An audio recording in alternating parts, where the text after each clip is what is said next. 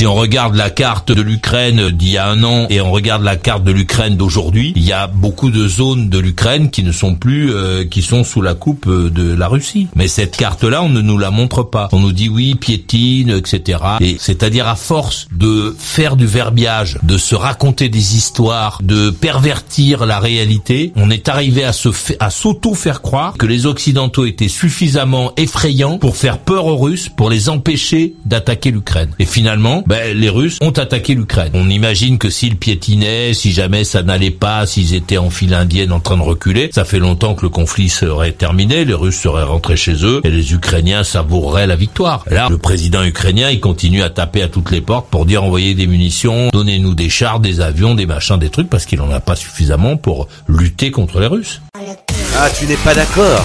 Viens vite. Alors tu vas là, je te prie. Ajoute maurice.usa, maurice.usa sur Skype.